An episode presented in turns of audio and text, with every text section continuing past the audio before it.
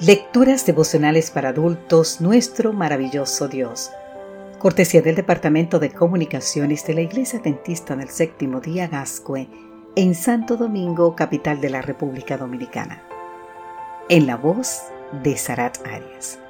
Hoy, 7 de noviembre, el otro milagro. El libro de San Lucas, capítulo 5, los versículos 4 y 5 nos dicen, Cuando terminó de hablar, Jesús dijo a Simón, boga mar adentro y echad vuestras redes para pescar. Respondiendo Simón le dijo, Maestro, toda la noche hemos estado trabajando y nada hemos pescado, pero en tu palabra echaré la red. Una de las cosas sorprendentes del relato que nos presenta nuestro texto de hoy es que el Señor Jesús le pide a Simón Pedro que eche la red en aguas más profundas un predicador diciéndole a un veterano pescador cómo pescar? Simón Pedro sabe por experiencia que el mejor momento para pescar no es el día, sino la noche, cuando los peces no pueden percibir la red. No obstante, ya habían intentado pescar durante toda la noche anterior, sin éxito alguno. Aún así Simón obedece la orden del Señor. En tu palabra echaré la red, dijo. ¿Qué sucedió entonces, querido amigo, querida amiga?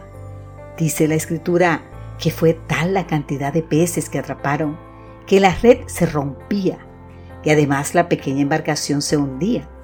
Tanto así que tuvieron que pedir ayuda a los pescadores que estaban en otra barca y poco faltó para que esta otra también se hundiera. Sin lugar a dudas, un milagro, un gran milagro tan grande que si uno no abre bien los ojos, pierde de vista el otro milagro.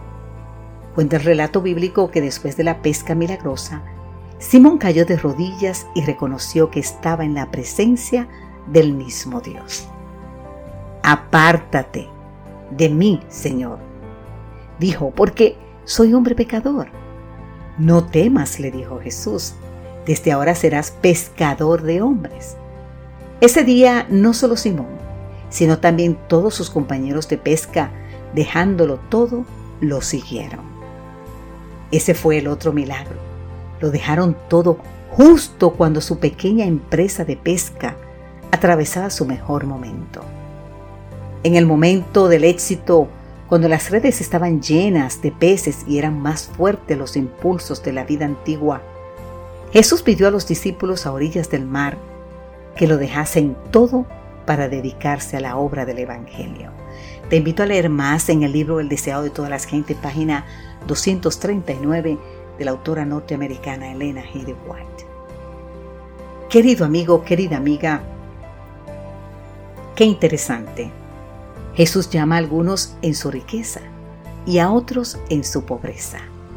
Pero el desafío para todos es el mismo ¿Quién ocupará el primer lugar en nuestro corazón? ¿Los bienes temporales o la comunión con Cristo? El otro milagro puede ocurrir contigo, querido amigo, querida amiga, puede ocurrir conmigo, si en su palabra echamos hoy, en este momento, la red. Querido Jesús, enséñame a hacer siempre tu voluntad, aun cuando lo que me ordenes parezca no tener sentido y fortalece mi fe para darte el primer lugar en mi vida, tanto en mis mejores momentos como en mis peores momentos. Que Dios hoy te bendiga en gran manera. Amén.